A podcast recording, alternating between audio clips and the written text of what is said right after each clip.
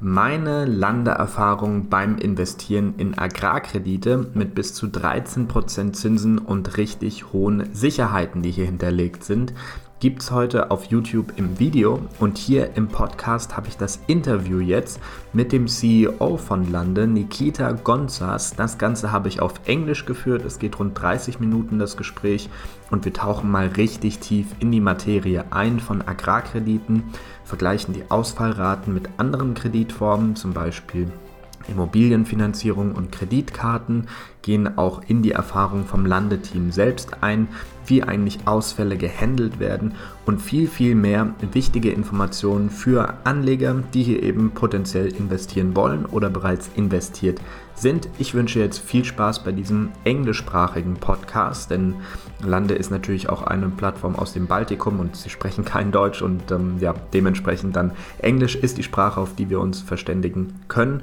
Und jetzt wünsche ich viel Spaß beim Gespräch.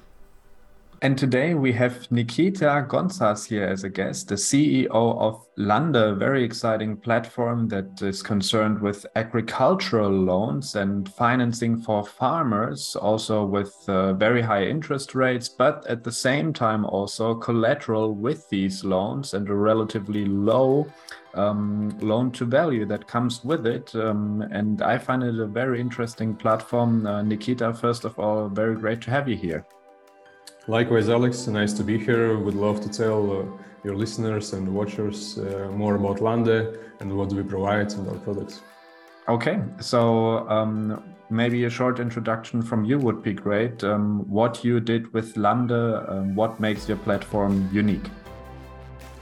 Okay, so, it's it's not it's not that easy to you know to, to keep it short because Lande has has a history behind it. So first of all, uh, we are a team with uh, 12 years of experience in lending. So uh, we came from from a company, from a lending company, which we built from scratch. So most of the colleagues and people working on Lande is very like professional and well-built team, well-established team. So uh, for us, it's easy, you know, to communicate resolve all the issues because of how long we are working together now. Uh, the second thing, uh, when we started Lande, first it was uh, called Land Secured, as, as some, some, people may know, and uh, we started our platform during the uh, COVID, so it wasn't the easiest time to start a platform, and we had this vision to create a very maximally safe investment like option for investors because we had so much things going on. We had some cases of fraud in P2P. We had we had COVID. We have some uh, delays in, on some platforms, and we thought we need to to push you know safety. That's why it was called Land Secured, like with security in mind. And uh, the first product was low LTV uh, real estate uh, uh, projects. Uh, low, I think average LTV was around 40 percent. We also connected with Lemonway for this fund segregation. Uh, this was a must for us, you know, to ensure new investors that the money is safe and so on. Many, many safety features.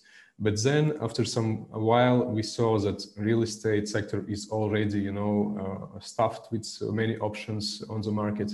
And uh, also during COVID, we saw uh, that in our like previous lending business, agriculture loans were performing exceptionally well comparing with consumer and business loans.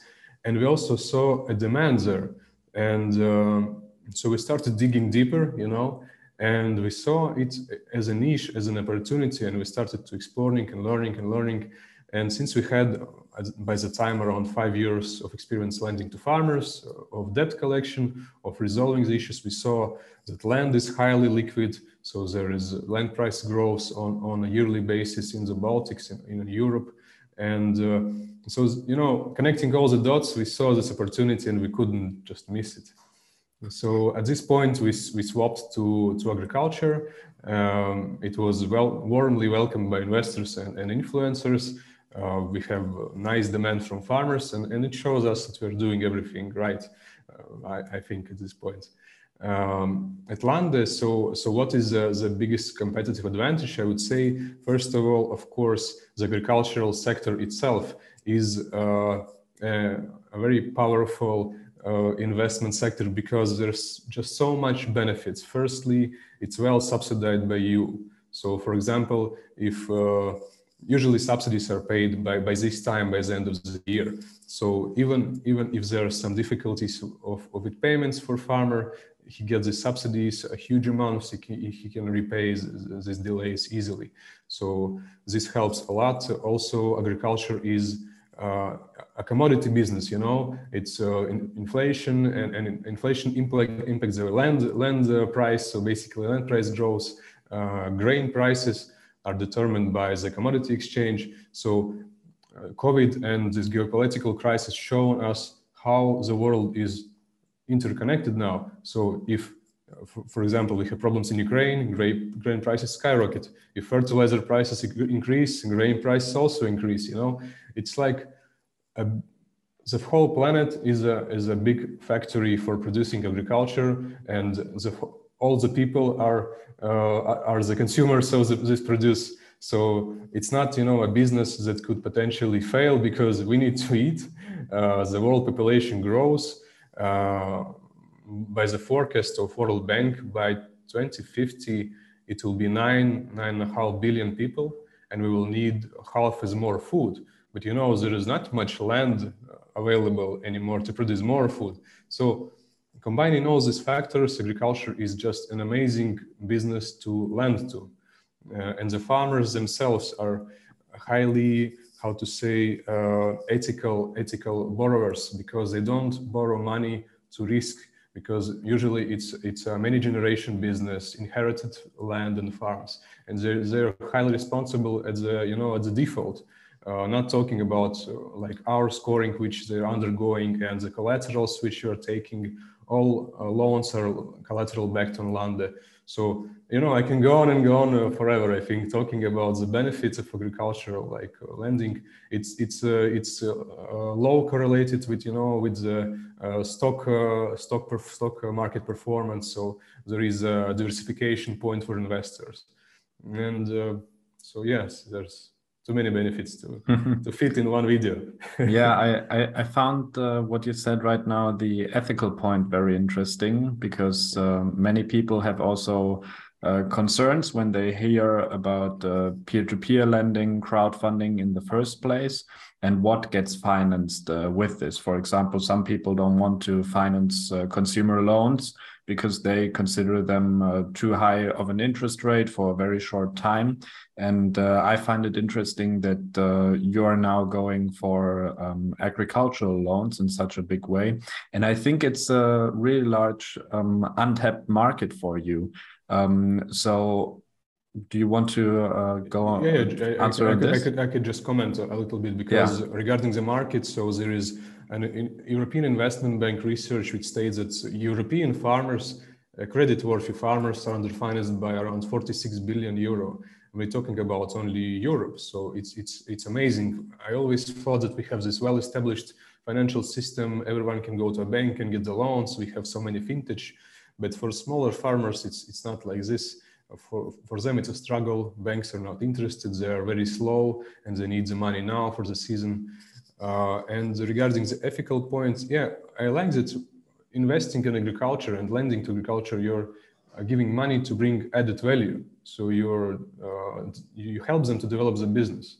With with consumers, you know, it's it's also a business, and I, we see a lot of uh, very like uh, progressive and, and developed lenders which are like using the AI and, and so on. So it's also a business for someone to, like to, to, build you know? And, and there is a demand. So if there is a demand that everything is right. You, you can't like judge anyone. So but in agriculture yeah i like this point that you can impact uh, you can you can help someone to produce more food uh, potentially uh, lowering the price for, for, for food. Because Europe ex exports more uh, most of its grain to MENA region, it's uh, Middle East and and Africa, and those people oftenly not uh, not living the, the, best lives. And the price of of grain this year will be will be highly impact, impactful on, on, their lives. And if we have so much small farmers sitting in europe which are using old inefficient machinery you know it's it's it's very sad i would say yeah, that we didn't solve it before. Because i don't see like a very difficult issue here. Mm, mm. And what has been um, your personal or on your platform, um, your historical performance? Uh, how did Lande do um, since it was uh, founded basically by you? Mm. So uh, yeah, the most important are are the numbers, you know, and the portfolio performance. so uh, we had uh, a single default uh, recently, and I mean from more than 200 or 250 loans by this time and uh, people actually were quite uh, quite how to say uh, curious and, and they were like almost happy that there was a now there is a default we can see how it will be resolved. And it was resolved in full of course and all the capital was was recovered because as i mentioned we have uh, always uh, different kinds of collaterals uh, machinery land or grain a personal guarantee from farmers and we're doing lending for for many years so we know how to how to lend and how to recover but also I would like to mention that even if there's some delays from farmers' side, uh, usually it's because they have this irregular cash flow. Because you know they have money coming only like at the end of the year when they get the money for the grain and the second time when they get they get some subsidies. But it's all in the end of the year. So uh, they need to cover like monthly interest payments from their like pockets or from some reserves. And it's it's not always convenient to them or or they just sometimes they just uh, maybe too busy to, to go into interbank and to send 100 euros, they know that they'll get uh, 50k from the grain buyer uh, like in the end of the month. So they just uh, not taking maybe it's it's it's too seriously. You know, I'll have money. You know, I'll repay. It's and, and it happens. We see that at this uh, the last quarter, we see that all delays are usually resolved, and we just we just you know seeing that this is a point of cash flow like that's it Mm-hmm, mm-hmm. Yeah, I find the collateral part especially interesting. I also started investing on your platform, of course. And uh, one loan I invested to had as a collateral also um, the cows of the farmer. So mm-hmm. um, that's something uh, I haven't thought about um, when investing into agricultural loans. That that can also be a collateral. Um, how would you sell something like this? Yeah, so basically it means like, you know, you don't get uh, to, to each cow, you know, and put some stamp on it. So in the financial world, we have some many instruments developed by the banks. Uh, so there is a commercial pledge, which you just, uh, where you pledge all, all of the assets uh, which are belonging to the farmer, including uh, uh, some, inc- including cattle or including grain reserves, including like all the machinery he has. So, so basically it's, it's, it's, it's, it's this and uh, farmers who are, who are mm, building their farms they build it for many years. They have uh, own, they own land. Maybe even the land even if the land in some cases is not collateralized he still owns it and he, he still owns some machinery. And uh, so basically even if the cattle uh, something happens happens with the cattle of course we will try to help the farmer, for example, if, if there's some force majeure, you know, to resolve this issue uh, because there are some bad seasons. But still, if, if he's, you know, uh, doing it with, uh, uh how to say, uh, like in a bad manner, you know, to, to, to, to commit a fraud, we have so much ad, ad, advanced uh, possibilities to recover capital except cattle that it's, you know it's it gets very un, uh, uninteresting for him to perform such such actions i would say. Right right. But in case uh, this borrower defaults and uh, you have no other option but to sell it do you transport the cow away from the farmer and then sell it at a yeah, basically market, how it how happens it uh, in, in latvia there is uh, so um, the, a, bankruptcy process will be started. There will be a, there will be a court decision and the court will will how to say to, will pledge all the assets of the farmer. And uh, the um, sorry i just uh, know the terms mostly in latvia. Uh, this uh, debt collection administrator of the government person. He will assess all the assets, create the list of all the assets, and create a list of uh, creditors. Uh, before issuing loans, we see this, we assess this information ourselves. So what comes next? There is uh, basically an auction uh, for for buying these assets, a public auction. Uh, there is a, portal which uh, any citizen and, and I think any EU citizen can can access, and you can buy their you know the cars. And it's not like you know some people go and randomly buy there there are professional brokers who sit there and it's, it's their daily job to see oh it's a nice land we want to buy it so from this bankruptcy process this is a nice tractor we want to buy this is a nice cattle which we would like to buy and so on so it's a established uh, by banks uh, process which which works you know and this is why we are focusing mostly in eu because we have this uh, the banks already established all the court system, all the local laws, all the debt collection. Otherwise, we would not be able to get a mortgage by with two APR. If these things doesn't work, uh, the banks would not uh, be able to provide such uh, short, uh, such small interest rates. Yeah, of course, of course. Um, but that's uh, good to know that you don't need to um, drive to the farmer and get the cattle yourself, but uh, you leave it yes, to this institutional process. This would not um, be but case, you know, I was curious. I was curious. Okay. But um, talking about um, historical um, performance of Lande and the agricultural loans in general. Um, if we look at the history of uh, agricultural loans, um, how did they in general do in the last decades? So from the data we have uh, analyzed, the the, the best uh, like um, the best, best view we get from from the US, US data. So they have the longest historical like charts available. Uh, I don't know if, if it's possible. I could also maybe screen share and, and show mm-hmm. those. You can. Yeah. yeah. To be more visually appealing.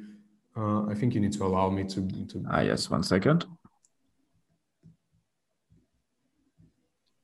Okay, now you should be able to. Yeah, okay. So, Safari, share. Okay, so this is a portal of economic research in US, and, and here we see, uh, as the topic states, free uh, delinquency rate uh, graphs. Yeah, so the uh, the green one uh, is delinquency rate for credit cards for consumers for all banks. The red one is agriculture, which which is uh, interesting to us, and the blue one is is all of the loans like uh, combined. So it's uh, like average for all products. And we see, for example, here's the spike uh, after 2009. Of course, uh, the the worst performance had like. consumer consumer loans and, and maybe here are the mortgages which are not on a separate graph, but we see how performed agriculture. It still spiked, but it spiked, you know, uh, three almost three times slower to two and a half. So if it's 2.7% uh, here, here it's 7.5 uh, here, and uh, as we see from from US data, mostly it's it's below below consumer uh, like rates and only here you see you see a spike. but an interesting thing happened here in US. Uh, it was a farm farm crisis in in the 90s, and there is also a Wikipedia like article which which is interesting to explore what happened there. And basically, there was a wrong political decision uh, where United States uh, put embargo on Soviet Union, and so the farmers couldn't sell the, the crops. And basically, if you couldn't cannot sell the crops, you you're bankrupt, and, and that's it. And uh, so this is not representative, you know, of economical performance. But overall, we see that it performs better than consumers, and uh, we can try to add uh, some some other delinquencies to, for comparison. For example. Um,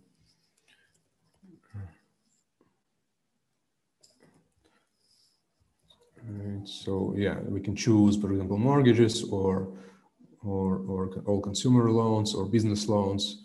I don't know, maybe let's choose mortgage, for example, and add a data series.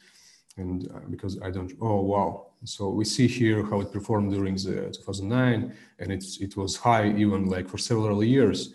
Uh, with agriculture, you see a small spike here because, you know, of overall shock and economical downturn, but it recovered much, much faster.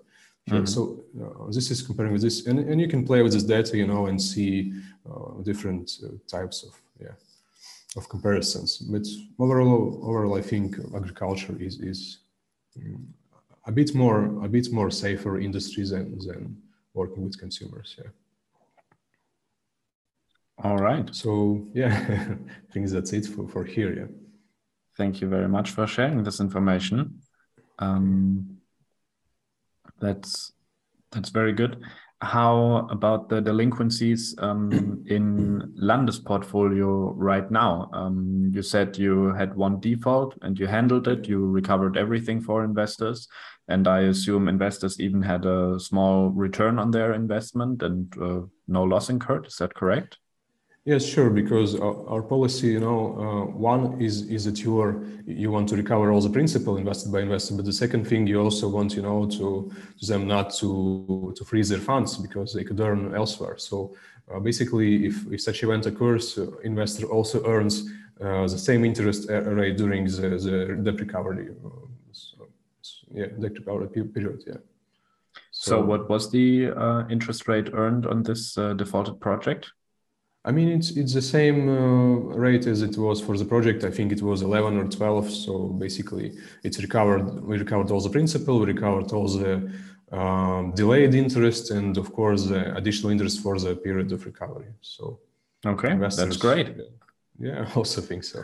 But we build our platform in in such in, in such like policies in mind, and mm, it's it's not so important, you know, to to the platform itself, you know, I think is the core is not the issuing money or get, attracting investors. It's the lending experience and the lending performance, mm. not not other way around. If you're good at lending and uh, generate good results, you'll have investors. It's just a, a question of time, I would say.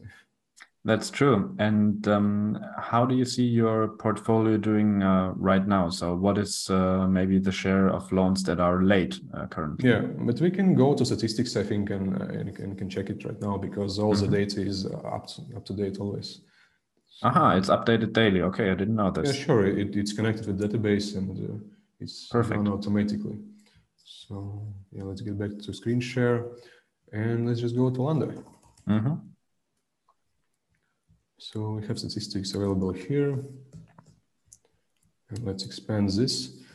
And uh, firstly, here is uh, funding volume. So we have issued more than 5 million euros already now. Here is the investors growth to more than 2,000 full KYC active investors. So it's not, you know, just uh, emails registered, but uh, actually investors went through registration through KYC on Lemonway, which can be harsh at times, you know. Yes. and uh, yeah, and here you can see the total like published amount, uh, current amount, and, and also you need to sum up the repaid amount, which is already so more than a million is repaid. And uh, here are some some delinquencies, or not delinquencies, but delays. And uh, we see that uh, like these ones are like uh, not very, how to say, serious. These these guys uh, we have double checked, but they are waiting to for the money from the grains uh, grain buying companies, and this will be resolved soon. And we have some, you can say, like partially serious uh, farmers. So there's two farmers, and I personally met with one on Monday, and we create a plan how he plans to, you know, to resolve this issue because he he had a bad season. He he was not able to acquire uh, fertilizer at the beginning of the season and and so the harvest was was much lower than expected.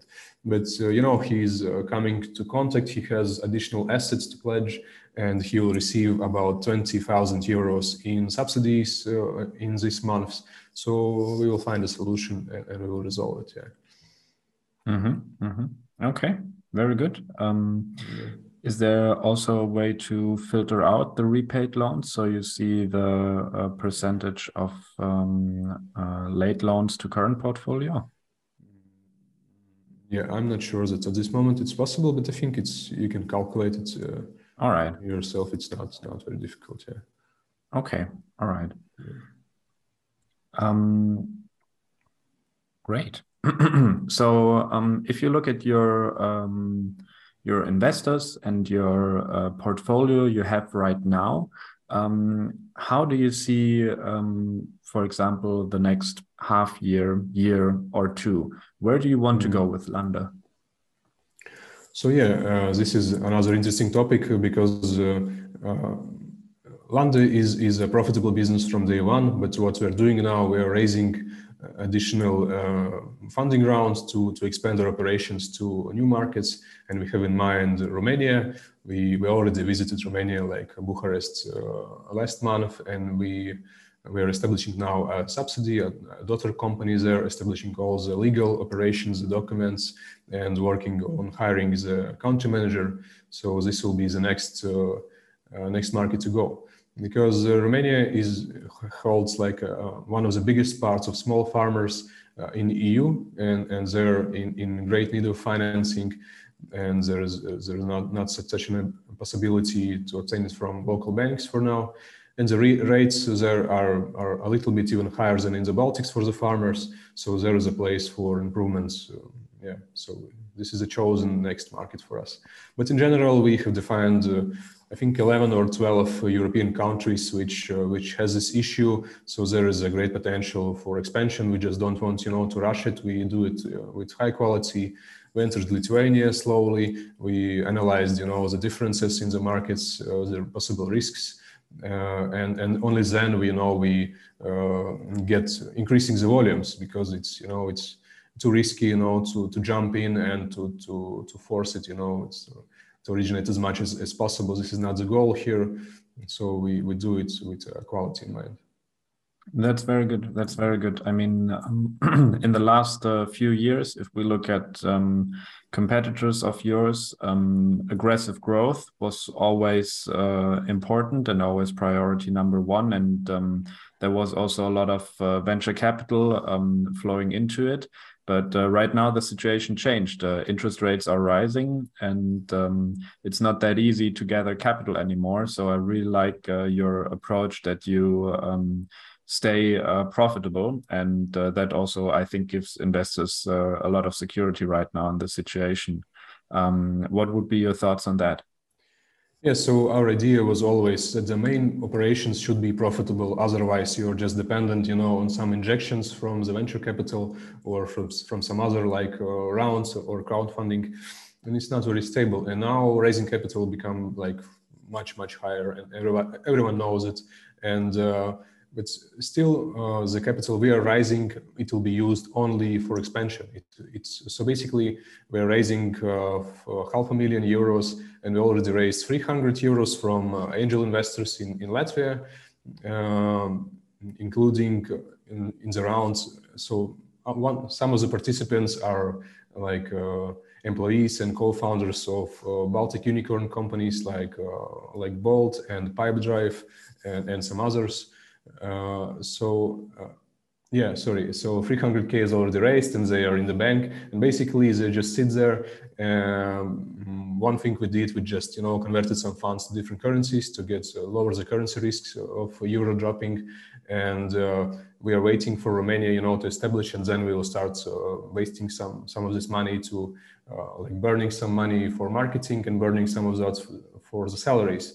But otherwise, uh, Lande is performing like operationally profitable in Latvia and Lithuania. And on those two markets, uh, we see that we can originate uh, up to 1 million euros uh, in loans month on a monthly basis. And Romania is like a nice addition, you know, to, to, to grow. So um, this is this is how we see it mm-hmm, in the long term. Mm-hmm. Okay. And um, if you look at the um, at the investors uh, on the other hand, um, do you have any specific goals in mind um, or any interest rate you want to deliver them at least in the future? Um, what is your take on this? I would say interest rates are, we can see now that are highly dependent on the market. I mean, on the other platforms as well, because uh, investors usually invest in, in different, or many or uh, some of the platforms. And they're always compare you know and uh, comparison is not always fair you know if, if here is a collateral they don't think in such ways they see that you can get the 14 percent or even 16 uh, if on land we provide you know 10 or 11 it's it's just not competitive enough. So we see that the market is defining the rates. Uh, what is beneficial for us that we are now yeah uh, we see that also other lenders are raising rates so in such a way, of course, for the borrower, the rates increase like by two or three percent, but also it compensates the cost of capital. So it's just you know the, the current market situation. Hmm. I mean, um, just yesterday, uh, the European Central Bank um, raised interest rates again, um, now to two percent. Mm. And um, is there, or how do you see uh, this this is probably not the last hike uh, we will see. Um, can you pass uh, these higher costs easily um, to your borrowers? Yes, sure. Uh, what some people say is that maybe the rates for farmers are too high, but we have like, like an, a good explanation why it's uh, uh, profit why it's like beneficial for farmer to borrow even at you know 14% and 15 because at the current rate of inflation they can now buy fertilizer, for example, now before the season at the end of the year for a cheaper price, and they will use it uh, in half a year. And during half a year, they already regain part of the uh, percent rates, you know, because of the cost growth.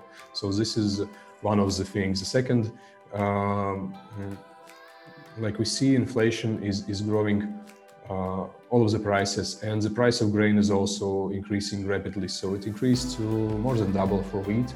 There was a spike now it's a little bit lower but still it compensates the costs of production and the cost of interest for farmers fairly well. So uh, we don't see any difficulties here. Mm-hmm, mm-hmm. great. And uh, do you have anything else you would like to uh, say to investors Mm, I don't think so. Yeah, I think for the first uh, first run, it's, it's great. It was nice, you know, introducing our products, and uh, I think I can talk forever about uh, what we are doing. but uh, maybe let's continue other uh, other time, and maybe with some more specific questions in mind. And maybe also, if some investors have questions, I will also I always look into you know the comment section other YouTube videos, and for me, I'm very curious. You know, what are the things we can improve or some feedback. So please share your thoughts. Okay. Thank you very much for taking the time, Nikita. Thank you, Alex.